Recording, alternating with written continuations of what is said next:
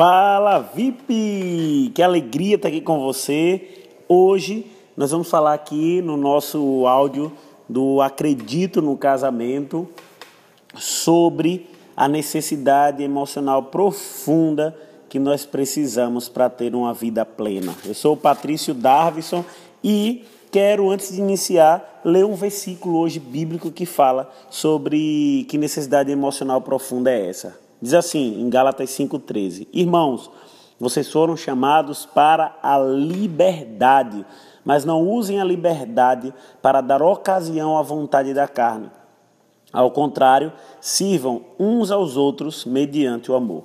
Então, essa necessidade emocional profunda que possuímos é a necessidade de liberdade. E no casamento também nós queremos ser livres para expressar sentimentos, pensamentos e desejos. Você se sente e o desejo de ser livre para expressar tudo isso?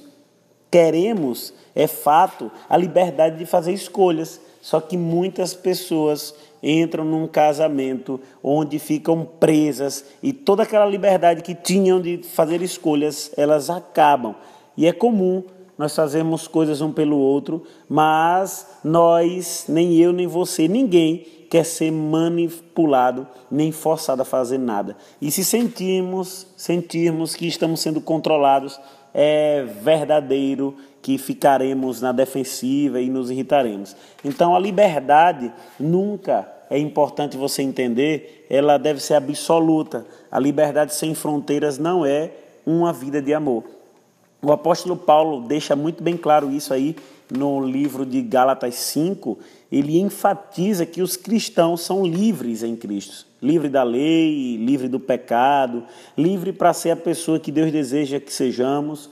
Agora, é importante lembrar que ele nos incentiva a usar a liberdade para servir uns aos outros em amor. Então nós não fazemos isso por causa da culpa ou da manipulação, mas porque é uma escolha. O amor opta por buscar o interesse da pessoa amada.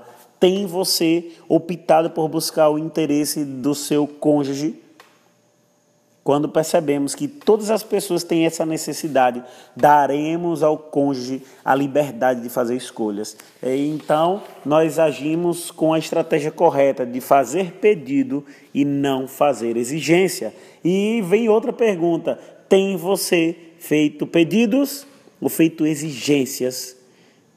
Expressaremos e é algo que nós precisamos fazer no nosso casamento, a nossa opinião mas também devemos oferecer a liberdade do nosso cônjuge discordar. Quando seu cônjuge discorda de você hoje, você briga ou você aceita a discórdia dele? Você precisa compreender que amor e liberdade são dois elementos chaves de um casamento saudável, de um casamento feliz. Eu quero concluir hoje com uma oração. É, antes de orar, eu quero te convidar aí no meu canal do YouTube e se inscrever lá, youtube.com.br Patrício Davison, que tem sempre materiais maravilhosos para você, tá bem? Vamos orar? Feche os olhos, se possível. Senhor, nosso Deus, obrigado porque o Senhor nos libertou para a vida eterna.